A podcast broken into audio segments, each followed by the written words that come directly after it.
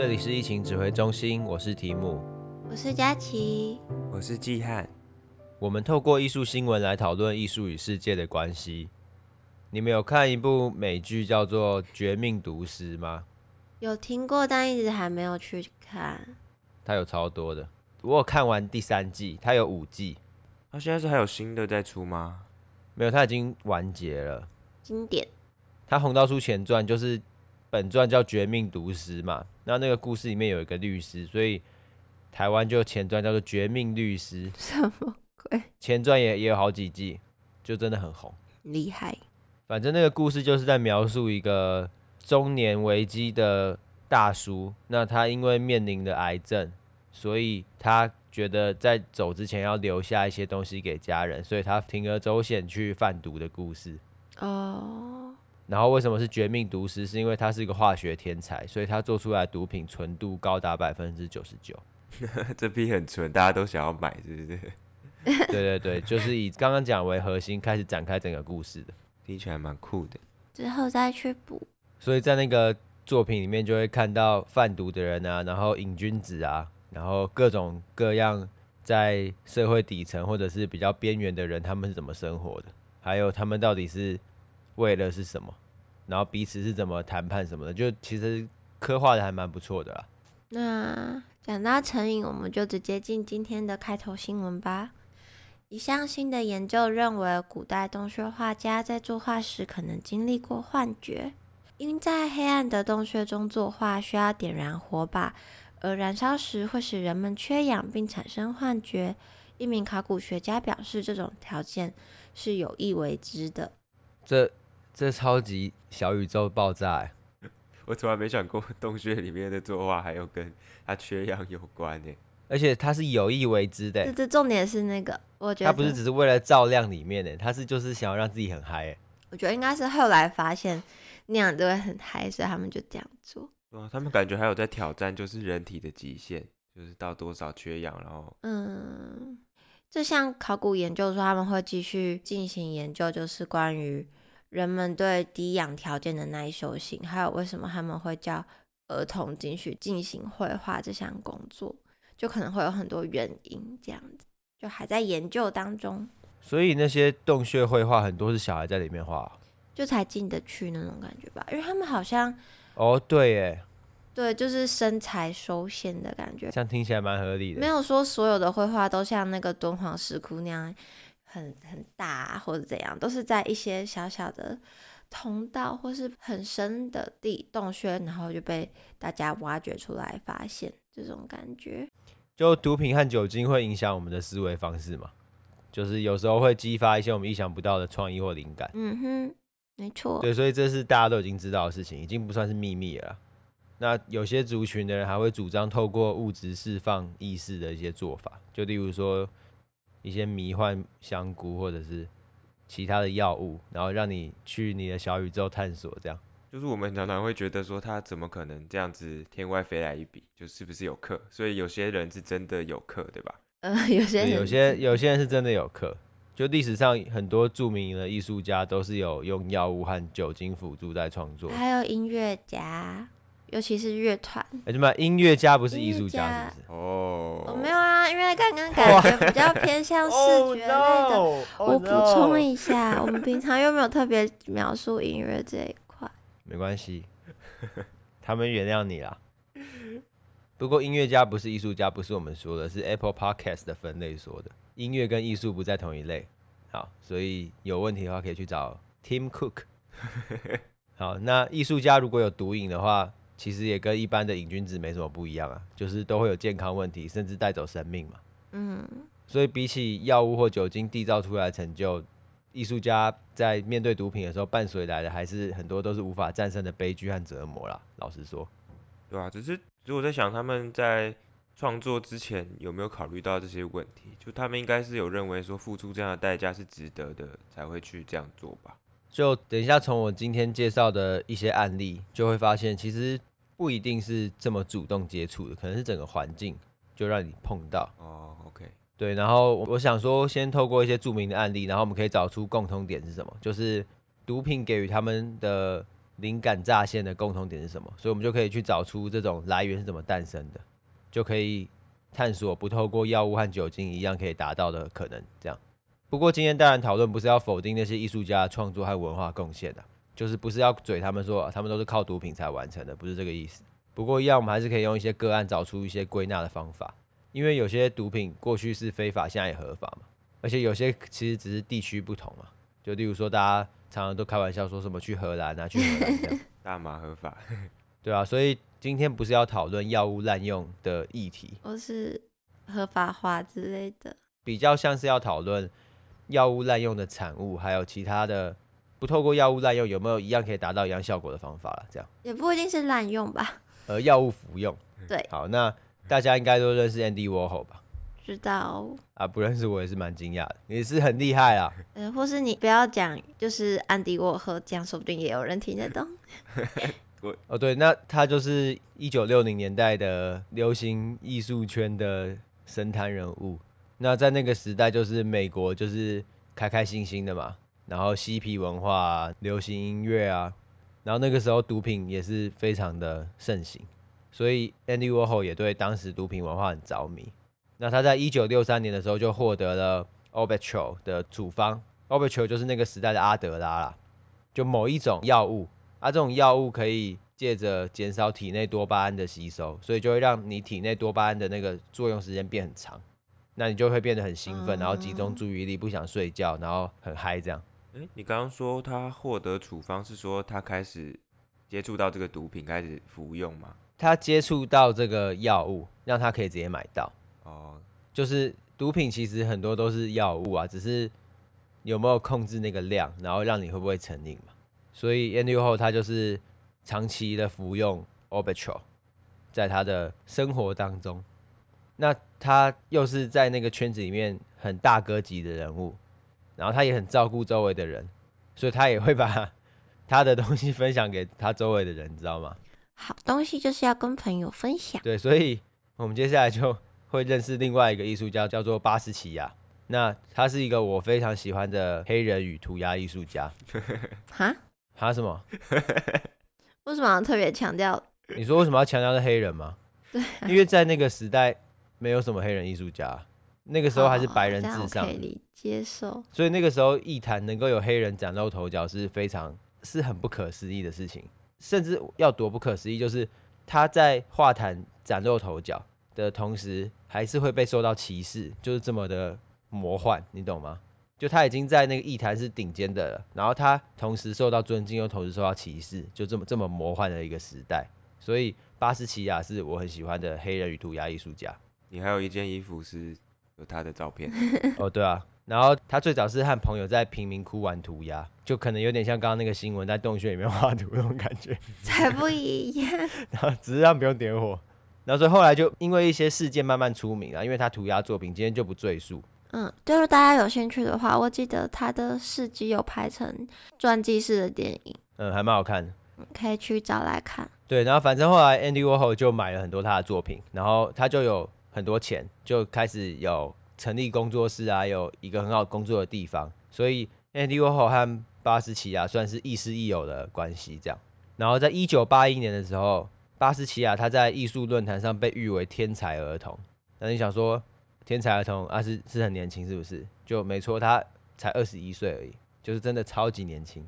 虽然二十一岁不太像儿童啊，但是的确很多艺术家出名可能是三四十岁，所以他。在那个阶段来说，可能算儿童吧。我觉得三四十岁都还算年轻。有些艺术家一百二十一岁的时候才出名。他那时候还活着吗？就已经名旦。我就知道。对，所以一九八二年的时候，巴斯奇亚二十二岁的时候，在美国办的第一次个展，然后就很特别，就是巴斯奇亚他是在那种社会很边缘的地方崭露头角生存下来的艺术家，所以他不会有任何艺术训练背景啊。嗯，那在这个前提下，他的作品竟然可以卖到一幅画四千美元，很多哎、欸！哎、欸，那时候四千美元跟现在是不一样，对吧、啊？应该说，就算现在的四千美也很多，很多了。那时候就更多，所以就是造成艺术界的轰动。那就是我们就常常说他巴士奇亚起飞，所以巴士奇亚起飞了。然后所以他的作品都围绕在就是城市生活的压力啊，还有黑人所遭受的歧视，以及对资本主义和金钱的嘲讽，还有对死亡的恐惧。那巴斯奇亚，我说他二十一岁被誉为天才儿童嘛，那你们知道他最后几岁挂掉吗？不知道，我忘记了。他二十七岁就挂了，啊，好年轻。就他飞了六年，然后就就死了。他他因为吸食海洛因过量而死去。哇。对，所以这两个案例很特别，就是 Andy Warhol 和巴斯奇亚的案例，他们都不单单只是毒品或酒精作为辅助工具，而是他们本身创作的内容就在讨论消费，还有商业和毒品文化，就他们本身就活在那个文化里面，然后本身就是受到毒品还有酒精的熏陶，然后同时又在讨论那个东西。只是 Andy Warhol 他是一个有非常成功固定艺术生产模式的状态。然后他比较像是一种看破世事，同时又无法抗拒的那种仙人。然后可是另外一个年轻人他就不一样，他很年轻，然后年轻有为，可是他在白人风潮下太多的压力，然后同时又太早浸泡在那个嬉皮娱乐文化的核心，你知道吗？就是嬉皮文化去接触不会怎么样，可是如果你在超级核心就很嗨。呃，所以他在很早就在那个核心里面，所以他根本根本扛不住。所以是因为他们一直有在接触那方面的族群，所以越走越近，就难免一定会呃有使用到毒品，然后都变成这样上瘾。对，所以其实不只是巴斯奇亚，很多人就会怪罪 Andy Warhol 害死巴斯奇亚，有一派人就会这样觉得。那其实 Andy Warhol 要讨论这个的话，又可以再讨论一集，因为 Andy Warhol 旁边也有其他人，也是因为他无私的分享，就比较早年就离开这个世界这样。那那他自己本人对，可是当然不是只是他的问题啦，就是这双方都有问题。好，那就回来讨论，就是毒品对艺术到底有什么效果？就是美国曾经进行过一个对致幻剂的实验，啊，致幻剂等一下佳琪会补充，因为毒品有分很多种专攻项目啦，有些让你很嗨，让你看到一些小宇宙爆发的东西；有些让你很冷静，让你很专心，就不一样。那致幻剂就是让你有幻觉的，所以。那个实验呢，就让那个测试者服用一定剂量的 LSD，LSD 就是致幻剂，然后监测他们之后的行为。所以有一个艺术家呢，他就服用 LSD 之后，用蜡笔画图，然后记录下不同时间点的创作。那我们之后应该可以把不同时间点的创作分享到上面让大家看，就跟着看。他服用二十分钟之后呢，就还是很正常，就像普通的那种素描写生。然后八十五分钟之后，你就感觉呃有点有点有点嗨哦，就感觉有点不像他平常会画的东西了，线条比较豪放一点吧。对，越来越奔放。然后两小时三十分钟后，就是整个超展开。然后我觉得最屌的是两小时四十五分，那个整个已经是完全不知道是什么东西，很抽象哎。那那到底是什么东西？而且那而且蜡笔怎么蜡笔怎么可以画成这样？那大概长怎样啊？就是它变成像是一堆几何、一堆圆形，然后很多渐层的东西，已经看不出来他在画一个人了。你不说我还以为是水墨画，这么厉害？要怎么讲这东西到底是什么？就是无法描述，你知道吗？呃，我觉得可能我有课的话，我看了我可能可以描述出来，就在同一个领域。可是我现在描述不了，反正它就是一个完全抽象解构的东西。然后最后他服用药物八小时后又恢复正常，他又画回他原本的那种风格。这样终于醒了，药效退了，对，他药效退了，退了，所以我就去试着去分析，就是毒品到底造成什么效果。就是我可以发现说，艺术家他在药物发挥后，他失去了客观观测的能力，然后他的主观会得到无限的放大，所以他的画面就变得很抽象、解构，还有特征强化。就例如他的鼻子越画越大，然后眼睛越来越大的圆形，这样我发现，然后所以看起来就会像是我们熟悉的立体派。就是毕卡索或者是未来主义的创作，就很像那种风格，所以我们也会发现说，巴斯奇亚他的创作里面也有这种元素，就是他把客观资讯抛弃掉，然后强化特定的主观资讯，就这是我觉得迷幻类药物辅助最大的效果，它可以很顺利的让艺术家本人的生活经验跟目前眼中看到的东西直接融合，就例如说，他可能觉得他的国中老师是个恶魔，他过去很害怕他。只是他在平常创作的时候，还是很冷静的把老师的样子画出来。可如果他嗑药之后，他会直接看到那个老师本人就变恶魔了，你懂吗？所以他就直接不用靠着自己的脑袋就把它转化出来了，他直接那个潜意识的转化直接画出来，所以可以不用消耗太多精神就把我觉得艺术中最困难的地方，转化这件事情实现出来。哦，难怪你之前会说你觉得他们在作弊。对，就是我觉得就很像开外挂。那我在开外挂这种讨论的时候，就会发现有一个问题啊，我就会提出一个问题，就是在这个情况下，艺术家他是否还握有这个创作的掌控权？就有点像他在服用药物之后，其实没办法控制自己的思考，然后甚至是他清醒之后，完全不记得自己刚做了什么，或是他是怎么做到的，他都完全不知道。这样是不是就不算控制住？对，我觉得我们可以先从一个比较简单的问题来讨论，就是他参与这个创作的比例有多少？啊，当然不是说参与越多就越棒，只是想要先单纯来分析一下，他在服用药物很嗨的状况下，他到底参与了什么？因为不同艺术风格流派，实际上操作就有比例的不同嘛。嗯，就例如说 Jackson Pollock，他的创作就使用大量的自动技法，就是他是泼洒颜料很有名的那个，你看到画布，然后全部都泼洒的。哦，有啊，我有印象是他把那个油漆桶吊着在天花板上，然后让它自由摆荡，然后画作。对对对，那这种就会比用双手直接画参与的就比较少嘛。没错。可是他变成他在背后设计整个机制，所以我们会说这个艺术家在创作艺术作品的时候，他参与的部分是画布外的设计，而不单单是画布上的实际绘画。那以巴斯奇亚刚刚来举例好了，他实际上还是用自己的双手在画嘛。对啊。只是目前。驱动他的脑子有药物在掌管，所以我会认为他在参与的比例会比平常还要低。然后我觉得他实际上有参与的部分，就是包含说他过去本身的绘画技术，还有他根深蒂固的绘画风格，就已经在他内心里面。然后再来就是他服用药物之前他在想什么，这三件事情是我觉得他在服用药物后做作品的话，他还有参与的东西。其他我觉得都是药物艺术家在自自由发挥的状态。药物艺术家就是有另外一个他。我的立场比较像是说，我觉得不不太 OK 啊，因为我觉得就是有点开外挂的感觉。举例来说，就是我不会说毛利小五郎他每次被柯南搞昏迷后的发言是他在说的。那的确不是他在说话啊。呃，对，就就是有点，我觉得有点像这种感觉。然后或者是说，游戏王的主角里面不是有一个另一个我吗？嗯，我关游戏王不是。我觉得那个另一个我就是另一个人，不是同一个人。对啊，那是他过去法老王的那个记忆。对，所以我会觉得说，当然这些举例都还不是最精准的，因为服用药物后他的创作还是他本人嘛，就是他一定还是有基于他自己内心本来就存在的东西，只是很直接暴力的就把它炸出来。不过我觉得另外一个验证的方式就是艺术家的诠释权。就如果我觉得一个艺术家失去了对自己作品的诠释权，我觉得他就是有点失去他在这个作品之前他是一个创作者这件事情。嗯。那我觉得服用药物后的操作根本上就是有点放弃他自己对于艺术的掌控，他放弃了这件事情，所以我会觉得有点像投降吧。对我来说，就是对于你作为一个人类在做作品的这个状态，我觉得有点投降。我觉得也是蛮像比赛跑步的，然后大家都努力锻炼身体来跑更快，只是有些人想要走捷径，就会施打劲要来突破自己的极限，然后在。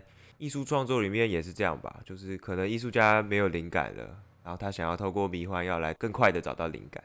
就我自己觉得这样不是不行啦，只是就不完全是出自于他的意识吧，就有点抽象。可是你们讲的情况，我觉得比较像是他已经成瘾或是服用过度到一个程度，他没有办法操作自己，因为还是有一些呃。相关会使用一些迷幻药或是 LSD 这种比较轻微、成瘾性低的致幻效果的，他们是在有一定程度的意识下去做这件事情的。那那种我就觉得没有到所谓的什么作弊或是怎样这种感觉这么严重，它就只是一种辅助效果而已呀。应该说，我觉得创作有很多事情要注意。然后你要试着面面俱到，可是你又不能失去焦点。那这些复杂的元素如何得到妥善的安排和控制？我觉得就是创作里面最困难，可是也是最有趣的地方。所以我虽然是能够欣赏这些药物后的小宇宙爆发类型的这些艺术创作，还有它的结构，就是意想不到这件事情。不过我还是会认为艺术品是属于人类的，所以应该是出于人类本身。那不管是广义或狭义的人类啊，而不是另一种不一样的什么。所以嗑药的人类不是人类，他是另外一个状态。所以对我来说，服用药物比较像是他对于主体失去信心。反正经过这些整理，我会觉得说，药物辅助最大的效果就是风格化和解构这两件事情。所以，如何在自己的创作中适时的思考这两件事情和妥善安排，我觉得是很关键的事情啊。我觉得可以啊。这边可能大家会听得雾煞煞，不过我接下来介绍的这个艺术家作品，我觉得他就是算有符合到，他是有思考过这个药物对他而言是什么意义，他才去使用，而不只是他就是想要刻了就可以有突发奇想的东西。那这个艺术家叫做 Brian Louis Sanders，我叫他布莱恩好了，不然他名字有点长。然后他最著名的作品是跟今天的主题也非常有关，它是透过吸食不同种类的药品来画出不一样的自画像。那这最有名的就是它的毒品系列，那它也都有记录下来，它是吸食什么毒品之后才画这些画的。因为像刚刚题目说的，它是吸食多久之后有怎么样的状态，所以它每一幅都有记录。那听起来好像什么图鉴？对啊，也算是有符合刚刚提到的结构跟特征放大吧。就它产生幻觉之后，那些画就变得干净。线条都很清晰，但有些比较让他精神错乱的，像是安非他命什么的，但是那些色彩就变得特别奔放。那风格差异超巨大哎，对啊，可能每个药物对他的影响都差别太大了。有的好可怕哦。而且那个喝一小杯大麻酒，那个看起来也太像猎人里面阴兽的那个会长毛的那一只了吧？你们知道我在说哪一只吗？嗯，我知道，超像。啊，我觉得如果你有兴趣的话，你可以在 Google 上面打“嗑药艺术家”，然后前面几个搜寻就会有了。然后通常那个新闻里面就会有二十几幅、三十几幅他的画，你就可以看我们在讲的是什么。为什么有人要吃两大罐布朗尼，把自己都画在布朗尼的包装盒上面？太白痴了吧？对啊，因为他不只是有吸食药物的实验，他有时可能像刚刚讲吃布朗尼，他也有做这个实验。他也呛吗？啊，所以吃两大罐布朗尼会呛哦？不，不会吧？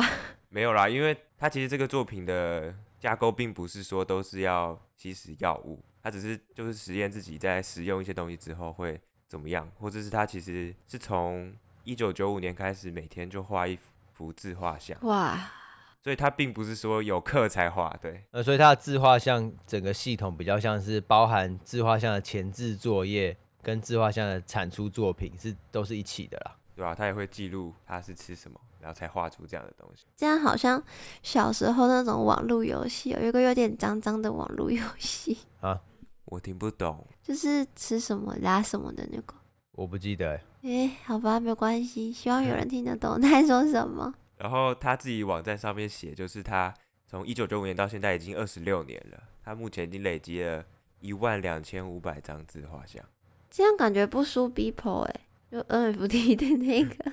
不输啊，只是它是平面绘画的。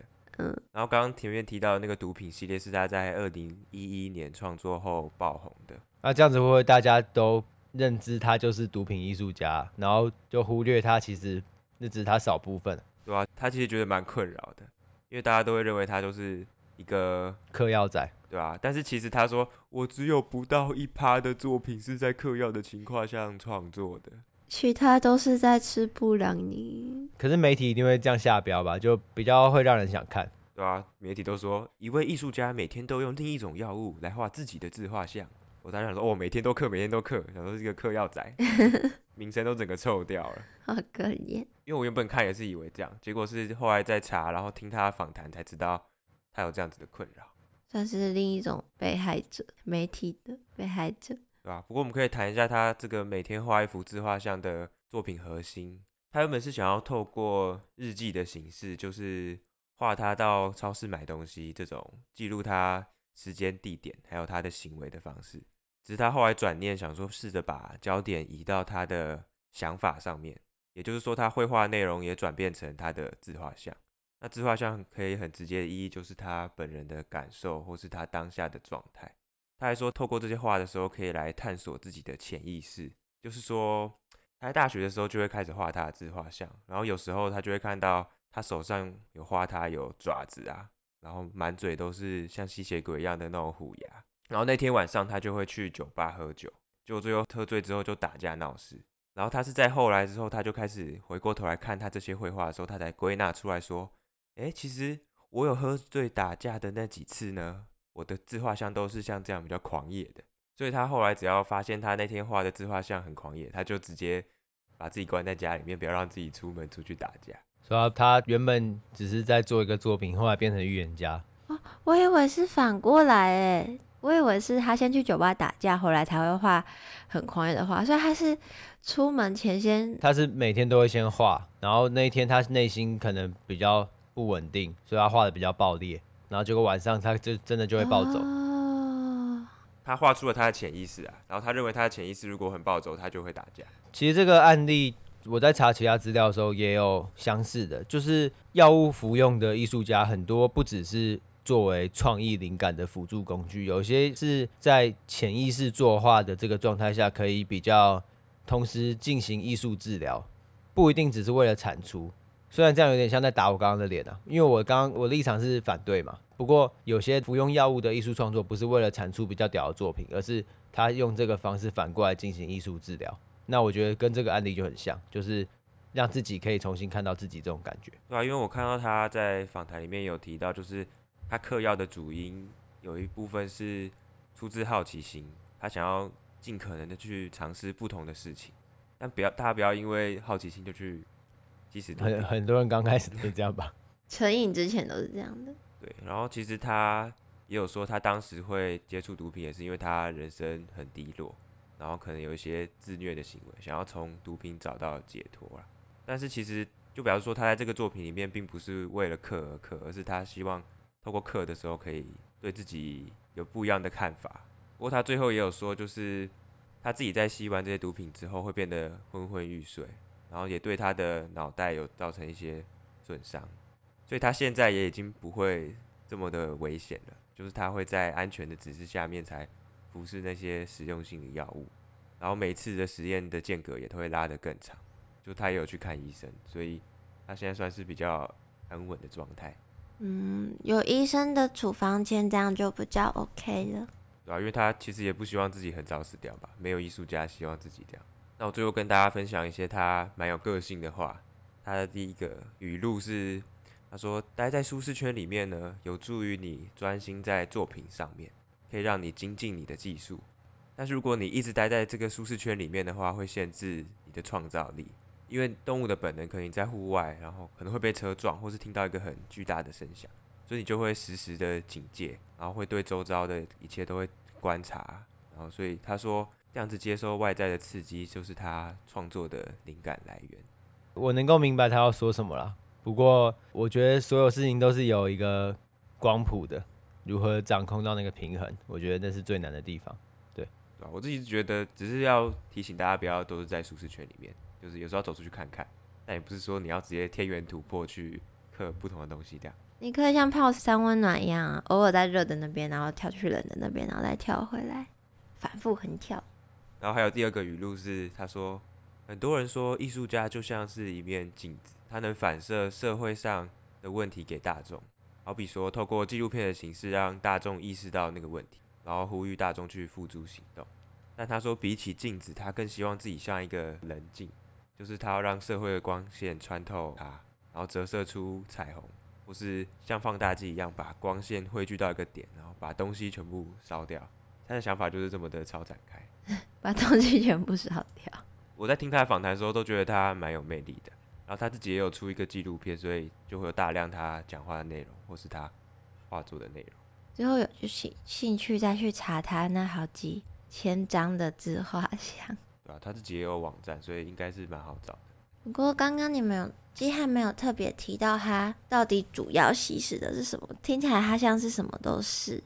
那刚刚提姆一开始提到的致幻剂啊，或许大家比较。有印象的说法是 LSD，虽然它只是致幻剂的其中一种，但是它可以触发强烈的幻觉，就是很多迷幻色彩的漩涡啊，粉红色、亮橘色的漩涡，跟一些反光的微光，就都是这些致幻剂 LSD 可能会看到的东西。那其实它的成瘾性是低的，它的依赖性也是低的，应该说它根本没有成瘾性。就是这个成分其实没有，所以如果有个人说他 LSD 上瘾，其实比较像是说他为了看到那些东西而去一直吸食它，不是药物本身。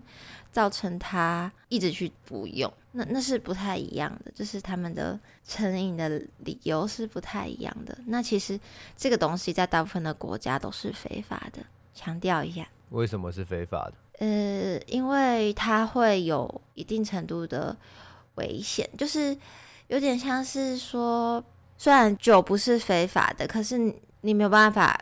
克制喝酒上路或者什么之后的行为，那这一类毒品或是致幻剂很多都是因为这种东西而禁止，或是它像刚刚提到的吸食海洛因过量，然后会对身体有害这种感觉，就是每种毒品被禁止的理由其实都不太一样。那很多都是同时也有医疗用途，像 LSD 这个成分，它也会用在一些。医疗治疗，它可以缓解头痛，这些少量的话是 OK 的，这种感觉。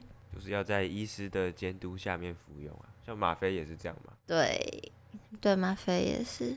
那大家想到致幻剂，应该就会马上有印象，就是当时的嬉皮文化，像刚才有提到嬉皮文化啊，然后爱之下的运动，就是嬉皮宣扬和平，然后抵制暴力的那些东西。